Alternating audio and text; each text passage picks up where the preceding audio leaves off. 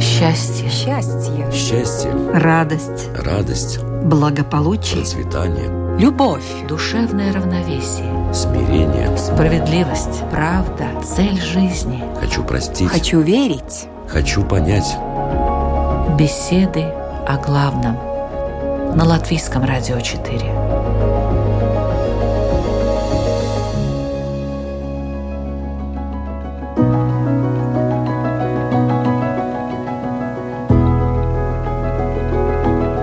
Это программа «Беседы о главном» в студии Латвийского радио 4 Людмила Вавинска. Здравствуйте.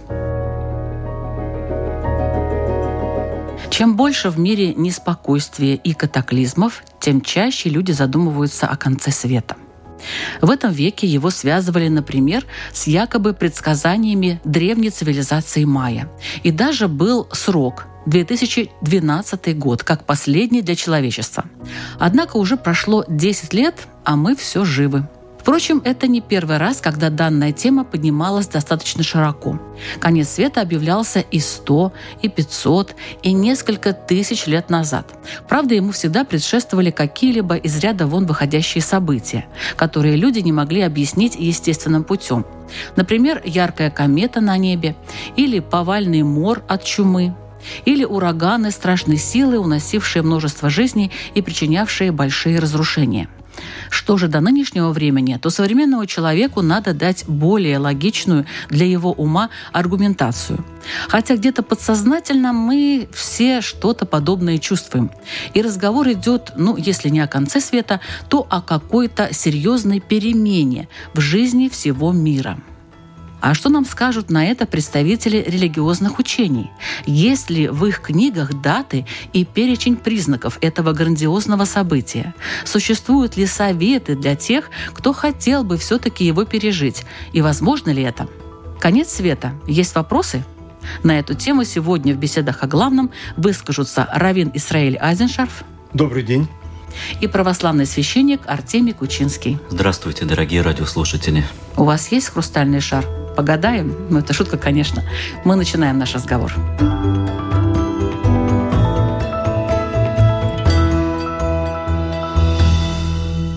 Мы начали вот как раз э, с учений, которые вы представляете, это иудаизм и христианство. А что у вас говорится о конце света? В Таре, то есть в Пятикнижии Моисеевом во второй главе говорится о том, что Бог однажды устроил, ну, не то чтобы конец света, но что-то около, Великий потоп. И следы этого события подтверждаются в данных разных наук. После этого было сказано, что потоп не на виду. Как Бог сказал, потому что зло сердце человека от юности его. То есть уровень этических требований к человечеству резко снизился. Не факт, что не будет того, что понимают под названием «конец света». Но предполагается с еврейской точки зрения, что это не конец всего сущего, а это переход на другой качественный этап, на другой тип взаимоотношений человека друг с другом, общества и человека, человека с Богом, человека с живой и неживой природой и человека с самим собой. Есть, разумеется, и признаки этого события, и есть рецепты, как избежать на личном уровне возможных бед и неприятностей, но это уже по ходу разговора. В христианстве? Да, в христианстве существует ясное мнение на этот счет, и сам Христос об этом говорил очень подробно и много раз. А Более конкретно можно посмотреть Евангелие от Матфея, 24 главу, где как раз-таки в беседе с учениками Спаситель говорит о страшном суде и что этому будет предшествовать. Будет предшествовать, как мы называем, конец света. Человеческая история временная завершится. И настанет новая эра, новая эпоха, настанет такой бесконечность во времени и совершенно другая жизнь. Э, Ну, то есть жизнь какая-то будет. Обязательно, да. Наша земля, вот мы говорили о потопе, а второй раз Господь придет в мир судить все человечество, начиная от Адама, заканчивая последним человеком рожденным.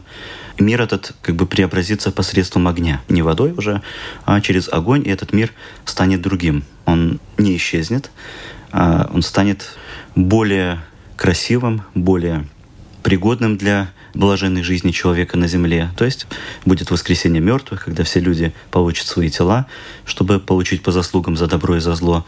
И вот настанет новая эпоха. Поэтому мы верим, христиане, именно в такое стечение обстоятельств грядущего века. Ну, огнем это как? Это, я не знаю, вот если огнем, допустим, пожечь все на нашей планете, то вряд ли она будет пригодна для жизни человека. Так, если логически рассуждать. Ну да, с точки зрения человеческого разума это непонятно. Но мы верим в Бога, Творца, Вседержителя, который может все. Он одним словом создал этот мир, поэтому одним словом он и поменяет этот мир. Почему конец света такой безрадостный? Уважаемый Израиль? В еврейской версии он совсем не безрадостный. Он может быть безрадостным, а может быть и вполне себе оптимистично позитивным. И зависит это в большой степени от человека, причем от каждого человека. В той мере, в какой мы готовы к практической этике, какие отношения на, на деле, в той мере мы можем поменять знак этого события с безрадостного на абсолютно радостный. И зависит это в каждый отдельный момент от каждого отдельного человека. То есть с еврейской точки зрения мир балансирует между позитивом и негативом, и от каждого человека зависит вклад в одну или другую сторону. То есть получается, что каждый человек может повлиять на конец света всего человечества? Да. Потому что мы не знаем, в какой мере что от кого зависит. Вот если вспомним детский мультфильм «Ну, погоди», и там волк поднимает огромную штангу. И вот бабочка садится то на одну сторону, то на другую. Вот, строго говоря, для детского восприятия это то, что надо. От нас зависит, как сложится перевес в ту или в другую сторону. Ну, действительно ли от человека зависит э, конец света, какой он будет? радостный. Вообще слово «конец света» мне на ум приходят только катаклизмы, какие-то ужасные события, но никак не радость. В христианском символе веры есть такие слова, что мы верим в Бога, в какого Бога говорится, и в конце говорится «ожидаем жизнь будущего века. То есть это та жизнь, которая будет после конца света. Да, это зависит действительно, когда будет от каждого человека, все правильно. И для христианина, для верующего, так скажем, любящего Бога, живущего по заповедям Божьим, это настанет период, когда не будет ни болезней, ни скорбей, будет только радость, мир и спокойствие и блаженство. То есть сам по себе конец света это что? Ну, мы не знаем, как это будет в деталях. Знаем из Священного Писания, слов апостола Павла, который говорит, что этот мир соблюдается на судный день как и этот судный день придет после того, как огонь посетит нашу Вселенную, которая изменится огнем. А какой это будет огонь? Вещественный или какой-то божественный? Или это Солнце как-то повлияет? Такая теория тоже есть у ученых, что Солнце, оно не может светить вечно. Когда-то придет время, когда... Ну, там миллионы лет вообще Да, миллионы Даже лет, миллиарды. Да. Ну, вот вариантов много. Мы можем только догадываться. Но это произойдет обязательно. И все мы это переживем, и живые, и мертвые э, обязательно встретимся с этим мгновением. Но это такая теория, которая объясняет, допустим, божественный конец света, который Бог решил.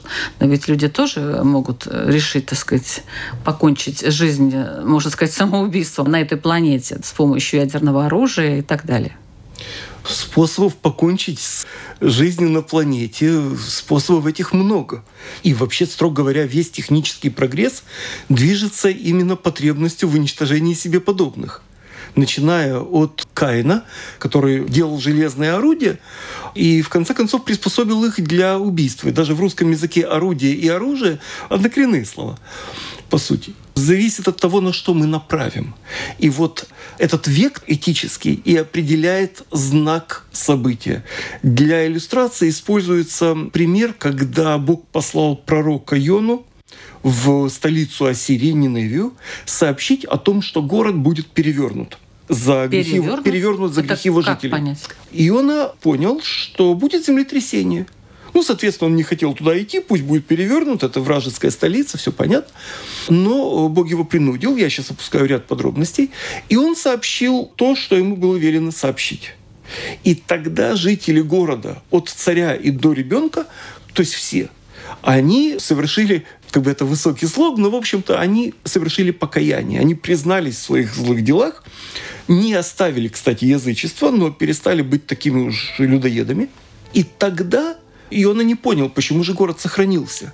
И Бог ему объяснил, что если бы он не перевернулся в этическом смысле – на практическом уровне, то он был бы перевернут э, в физическом смысле. То есть таким образом иллюстрируется многоуровневый смысл одного и того же сказанного. От нас зависит, либо оно будет по-хорошему, с нашей стороны, сознательно, осмысленно, по доброй воле, либо оно будет совсем иначе.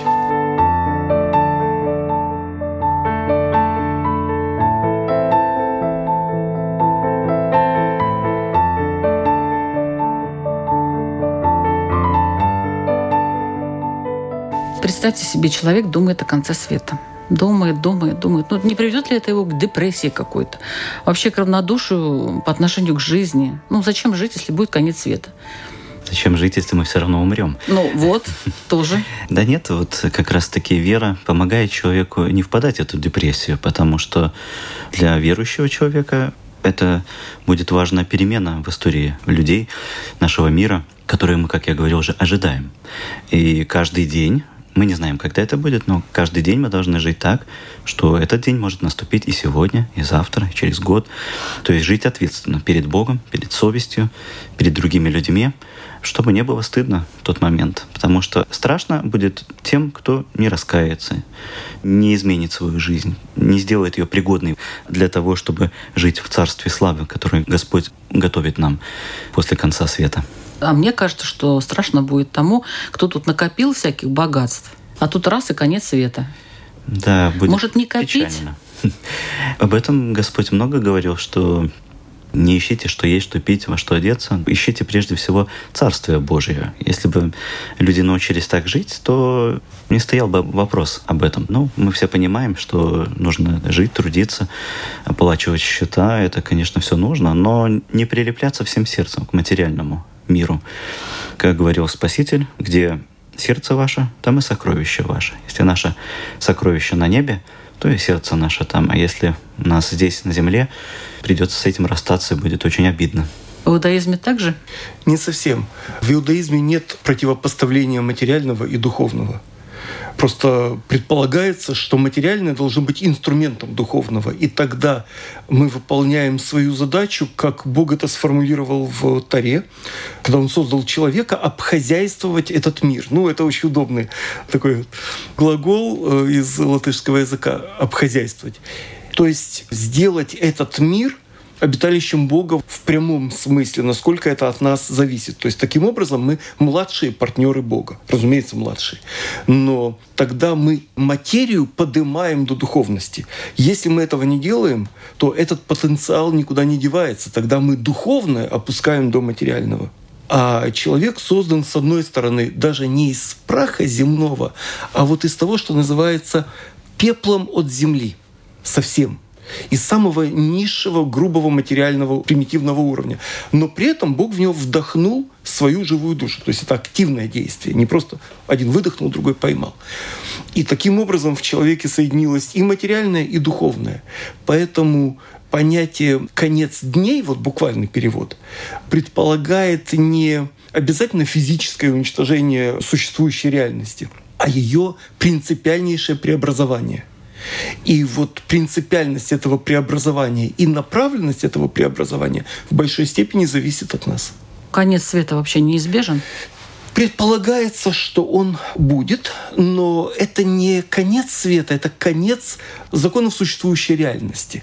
Для примера, что сейчас возобладало? Потребительство, атеизм, вседозволенность, понимаемое по-разному, это одевают философские категории и так далее, забалтывают демагогически всяко. Но, тем не менее, мы видим эту духовную деградацию, которая происходит. Но наша задача не печалиться, наблюдая со стороны, а активно участвовать в том, что Бог считает ценным. В идеалах совести, в практическом осуществлении, разумеется, в заботе о материальном, но как об инструменте для духовного развития.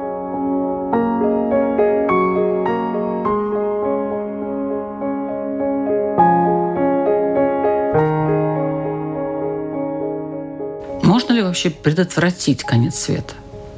Можно повлиять на тот фактор, что он будет позже. Не то чтобы предотвратить, потому что это неизбежно с точки зрения христианства. И каждый из нас, как мы уже говорили, влияет на эти обстоятельства своей жизнью. Или творя добро, или творя зло, каждый из нас приближает или удаляет это время. То есть есть люди, для которых конец света – это хорошо? Это данность, это неизбежность, поэтому тут нельзя сказать хорошо. И нет, наверное, другого выхода просто, чтобы этот мир существовал дальше.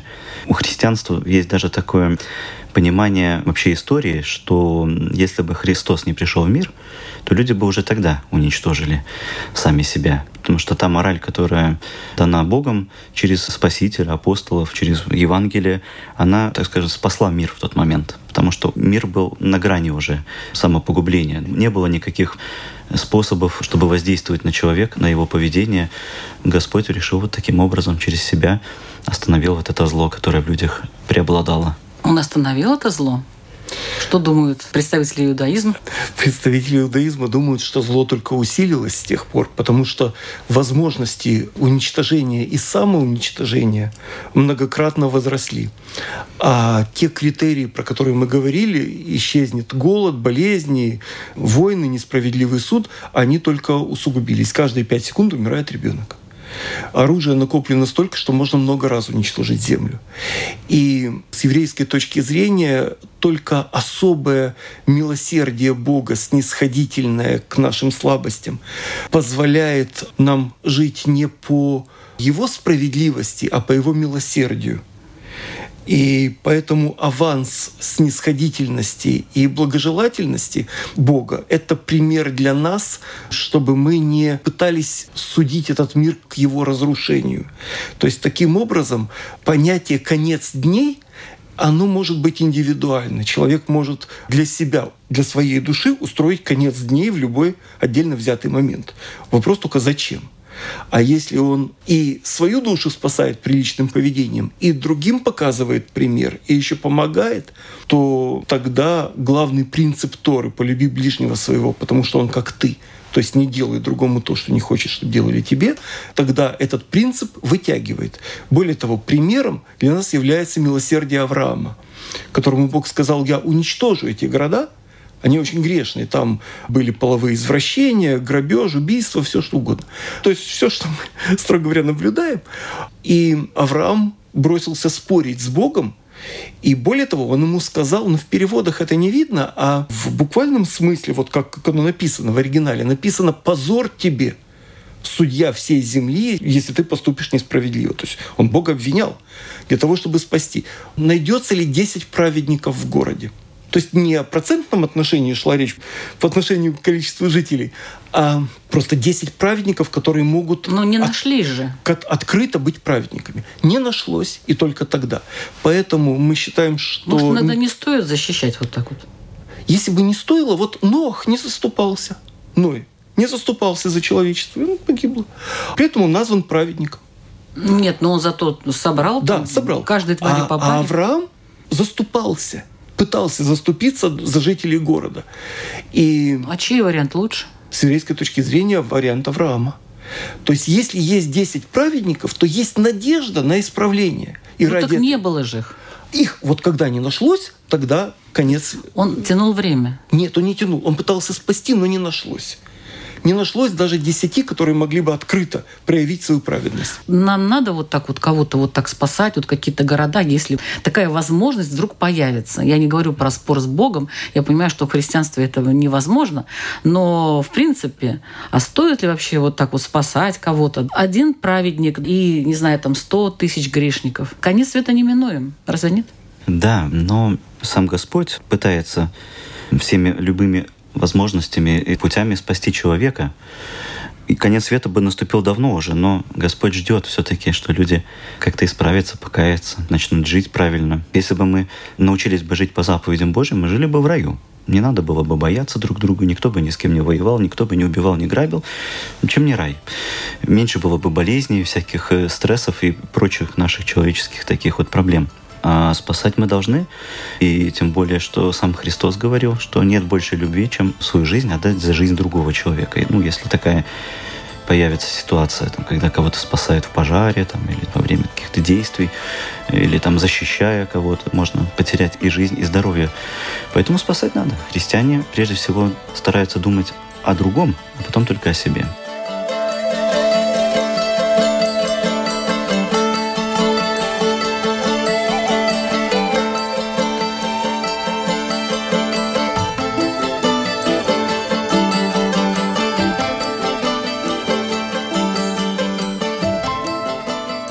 Я напоминаю, что вы слушаете программу «Беседы о главном». Сегодня мы обсуждаем тему «Конец света. Есть ли вопросы?»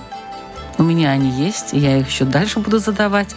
А в обсуждении участвуют православный священник Артемий Кучинский и раввин Исраэль Айзеншарф.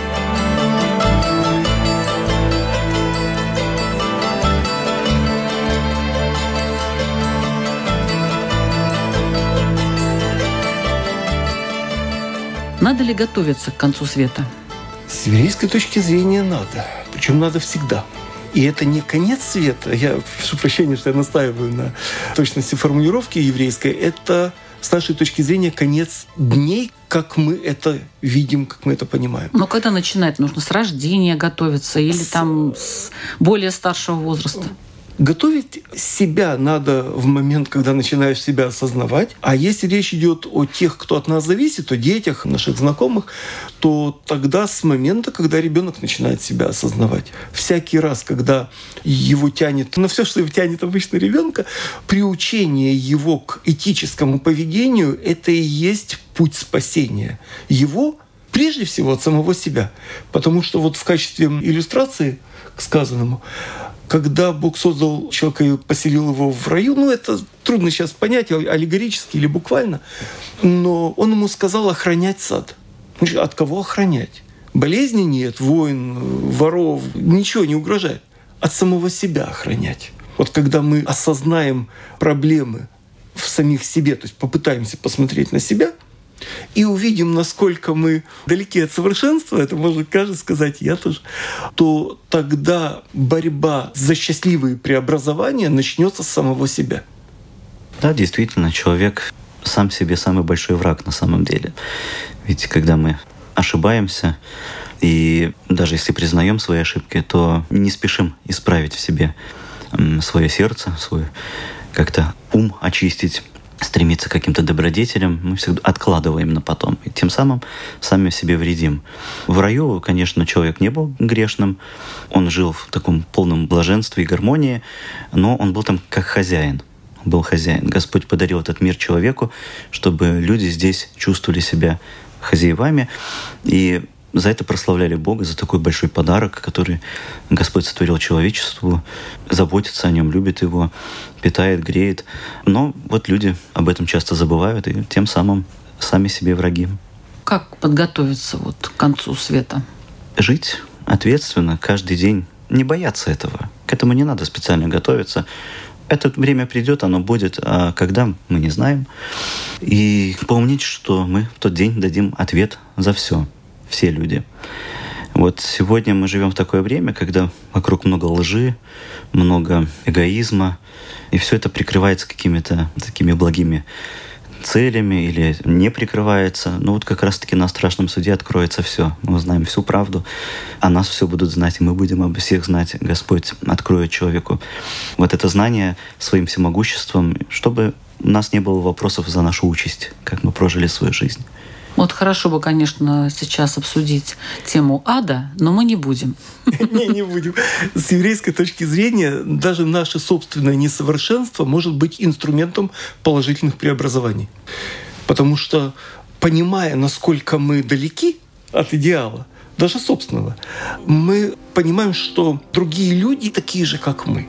И это позволяет нам их прощать. Мы же себя прощаем – мы же знаем за собой много чего разного. Вот. Но мы себя прощаем, потому что любим. И таким образом это путь к пониманию другого человека и путь к тому, чтобы научиться прощать. И вот эта вот способность или желание прощать, оно также улучшает этот мир и делает эти преобразования, возможно, положительными.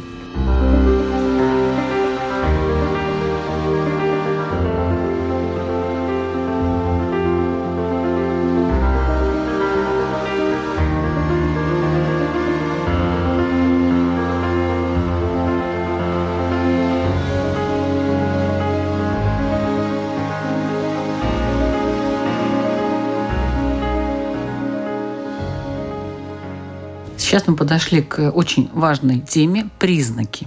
Признаки конца света. Вот какие есть признаки, есть ли они, и на какой сейчас стадии находится наш мир – по-разному определялись эти признаки. Их э, много с разных точек зрения. Я сейчас не буду вдаваться в эти подробности. Но одним из с еврейской точки зрения является то, что деревья страны Израиля начнут отдавать свои плоды хозяевам этой земли, то есть евреям. Насколько оно нетривиально. Сейчас человек прилетает в Израиль, видит, ну все в порядке.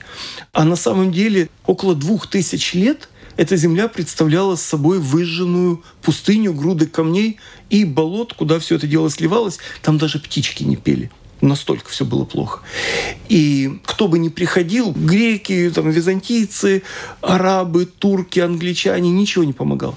Хотя были объективно заинтересованы просто прибыль получать.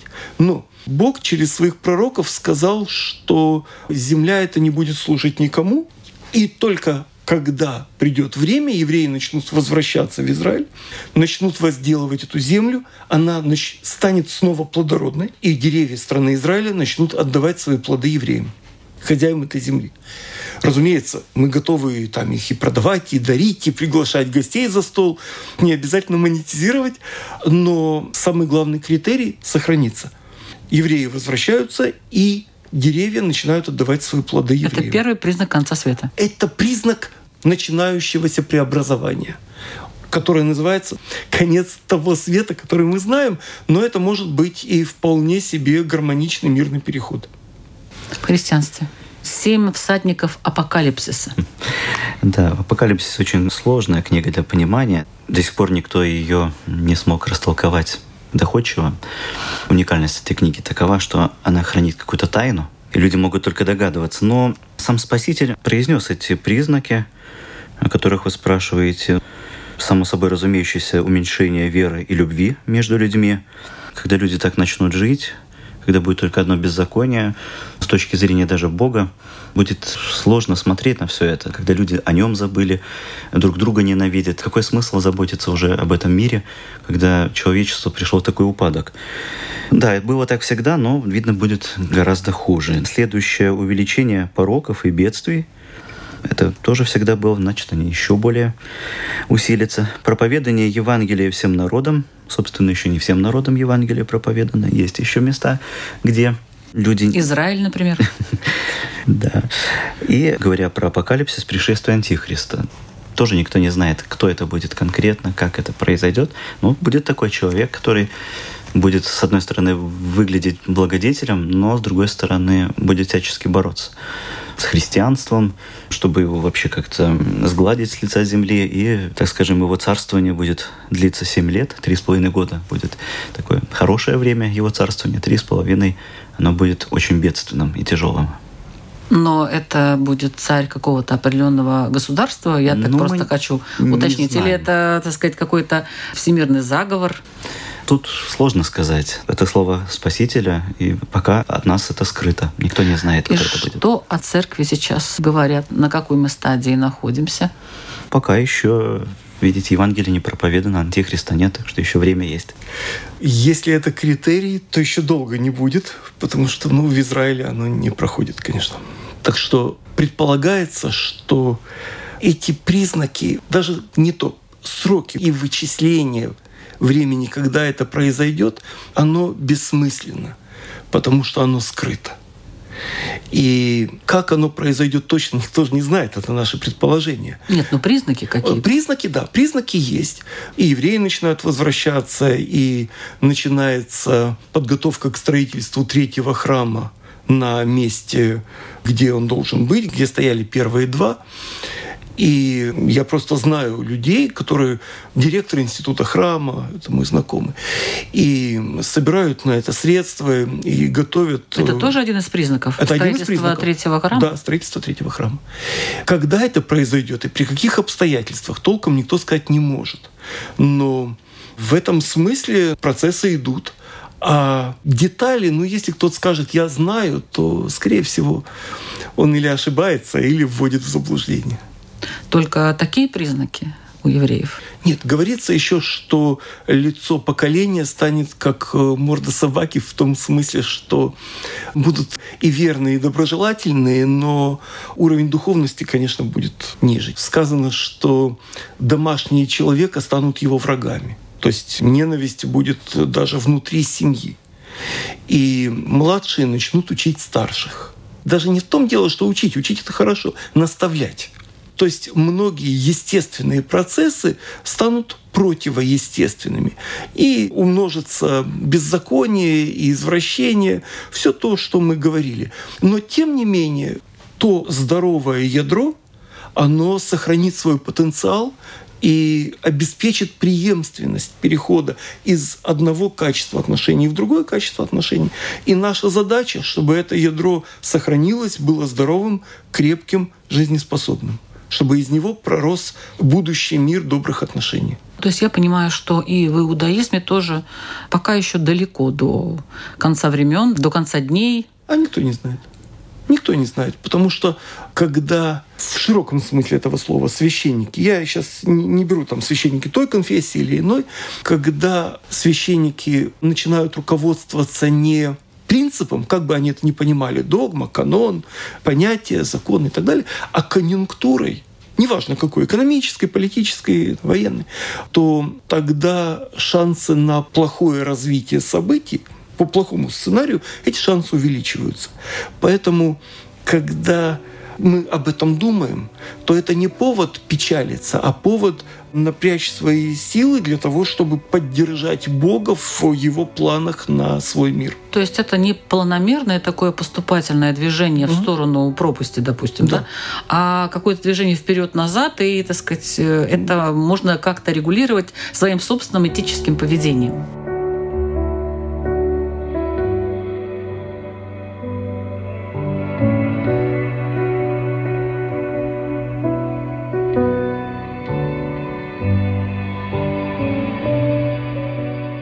Надо ли вообще людям рассказывать о конце света? Стоит ли так их расстраивать? Человек – существо любопытное, и все хотят знать, что будет завтра. Но мы не знаем даже, какая будет точно погода завтра, да, и доживем ли вообще до завтра. Но знаем точно, что мы умрем, и что будет конец света. Это знать надо. Ну, чтобы не было вопросов потом, что я вот не знал, я не готов. И, как говорится, предупрежден, вооружен. Но душа бессмертная же. Душа бессмертна, конечно. Человек э, свое бытие будет продолжать ну, в вечности. Ну, то есть не умрем вот так вот прям окончательно бесповоротно в христианстве? Нет, мы не умрем. Как апостол Павел говорит, что те люди, которые будут живы в этот момент, они поменяются, да, и физически, главным образом, наше тело станет другим, а все мертвые воскреснут. В символе веры также говорится про жизнь будущего века и ожидаем общее воскресение мертвых. Когда будет второй страшный суд, то есть страшный суд, последний суд. Почему страшный? Потому что он последний. Когда люди умирают сейчас, они еще имеют возможность как-то быть оправданными, да, если за них там молятся, добрые дела делают. То есть есть люди, которые неравнодушны к их участи и проявляют свое действие через то, что я говорил. А в тот момент уже нельзя будет поменять ничего. Поэтому надо к этому готовиться, считаться с этим. Идея воскресения или воскрешения мертвых – это известная идея, но толком никто заранее сказать не может, как это произойдет, когда и в каком виде. То есть это может быть с еврейской точки зрения перевоплощением душ из одного тела в другое. И таким образом бессмертие души может быть подтверждено переходом из одного тела в другое, то, что называется реинкарнациями, там, психоз и перевоплощение душ, неважно. Это может быть понято как возрождение духовности, неважно, там, еврейской, нееврейской, общей, и внимание к духовным вопросам тоже – сюда относится. То есть то, что сегодня, скажем, стадионы или бары, где гремит музыка, и люди не слышат друг друга, и происходит все, что происходит, тогда как дома Бога, как бы мы это ни понимали, синагоги или католические церкви или православные, не суть. В запустении, в общем-то. То есть во Франции, например, продается две с половиной тысячи церквей. И этот процесс, когда он явно проступает, наступления этой бездуховности, активной, воинствующей, он требует э, больших личных э, усилий для того, чтобы этому воспрепятствовать. И, и, строго говоря, задача духовных лидеров, опять же, как бы мы это ни понимали, она сводится к тому, чтобы поддержать в человеке потенциал божественности, помочь осознать и реализовать. А каким образом это можно сделать с теми людьми, которые ходят по барам, по дискотекам и, в общем-то, занимаются, как вы сказали, тем, чем они занимаются? У меня э, есть знакомые э, раввины, они достаточно образованные, высокопоставленные люди и в статусном смысле, и в материальном, и так далее.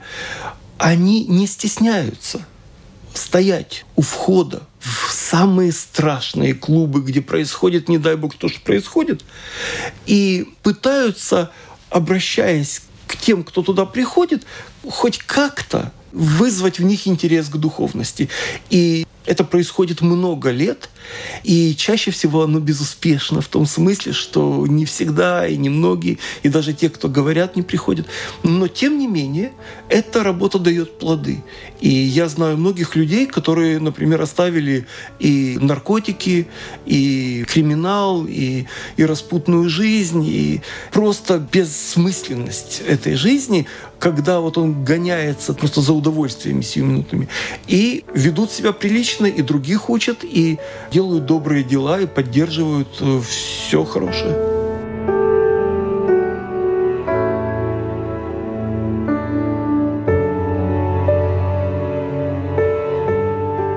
Христиане тоже приходят куда-то пытаясь вытащить, ну, скажем, молодежь, назовем это так, потому что большей частью это молодежь этим занимается, из всяких компаний, нехороших дел и так далее. В наше время я такое не встречал, в принципе, но, по крайней мере, христианство пытается через школы, через учебные заведения обращаться к молодежи вот с этими призывами, с наставлениями. Потому как, видите ли, человек — это существо свободное, кого-то заставить невозможно. Но если кто-то и пошел бы, стоял у дверей таких заведений и как-то призвал к покаянию, может быть, кто-то и услышал, но очень маловероятно это. Потому как человек не любит, когда его обличают. Очень неприятно, когда тебе указывают на твои ошибки. И, как правило, это что вызывает ненависть, агрессию, и ответят тем же, а то и могут не только нагрубить и ударить еще. Поэтому это очень опасное дело. Но если кто-то бы так делал, это было бы похвально. Вы сами, вот, уважаемый Артемий, вы выходите из храма куда-то? Конечно. Пропагандируете? Где? Ну, я вот на радио сейчас, например. Да, мы ходим в школы, преподаем в семинарии. Но вот так, чтобы ходить стоять у дверей, нет. Нет. Наверное, еще не дорос духовно до такой смелости. В Израиле принята интересная практика. Там нет обличения и, и призыва к покаянию. Там, например, говорят, ребят, а хотите, мы вам покажем интернат для наркоманов, куда за большие деньги родители отправляют своих детей, и вы посмотрите, как они живут, и вы с ними пообщаетесь. Не захотите, не захотите. Ну, просто увидите. Вот еще одно. Хотите интернат для наркоманов. Хотите тюрьму и возможность общения с заключенными, с э, персоналом Убийцами и так далее. С их родителями, да, с их родителями, с их братьями, сестрами и так далее. С их детьми, если есть. Хотите, пожалуйста. Хотите, мы вам покажем травматологию куда попадают жертвы тех, кто сидит, например. И вы посмотрите, как. Вы с ними пообщаетесь. Не хотите, не надо. Бесплатно. Пожалуйста. И когда ребенок приходит и слышит лязг этих железных засовов, и запах, и вид, и все это дело, пожалуйста, ты можешь в любой момент отказаться, выйти, не, не вопрос. Не хочешь заходить, не надо. Но их естественное здоровое любопытство, они стесняются друг перед другом слабину проявить. И не в том дело, что их берут на неслабо, извините за выражение, а просто говорят, ребята, вот ваше сознание будет шире. Хотите, посмотрите, хотите, пообщайтесь. Вы сделаете любые ваши выводы. И я не знаю случая, когда после таких экскурсий несколько человек, чтобы не оставили свой путь, на который они раньше ступили. Есть, которые оставляют, они делают свои выводы.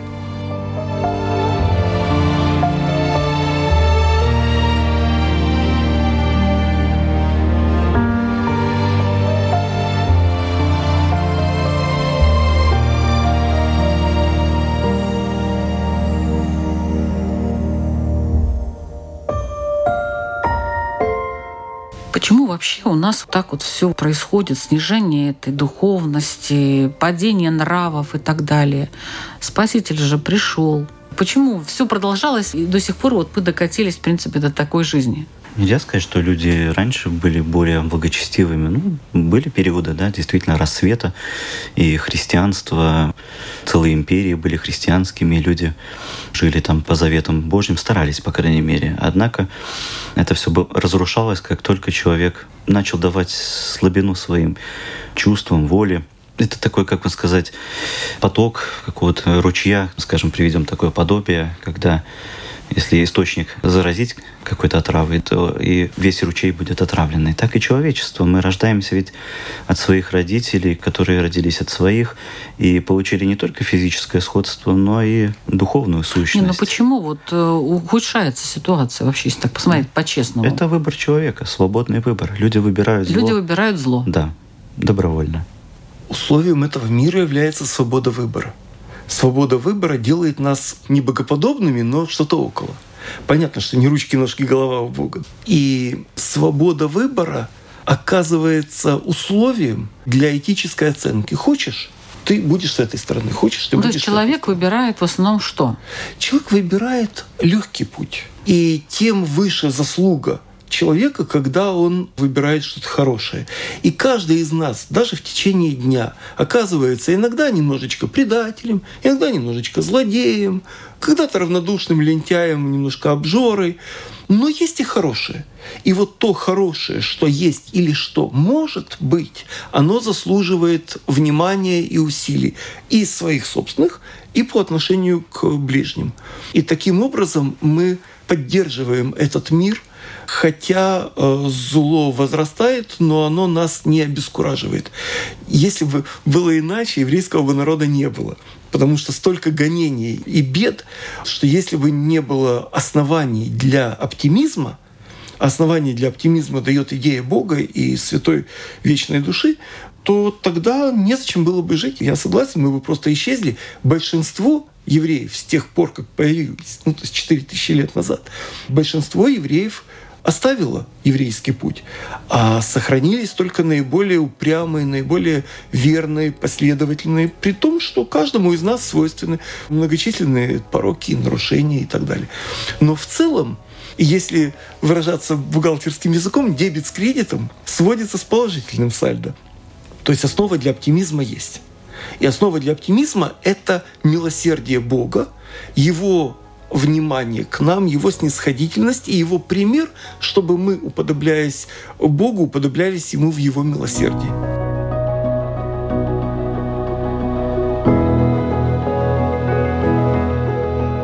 Хотелось бы, чтобы вы свои вопросы задали нашим радиослушателям, потому что они должны усвоить этот урок.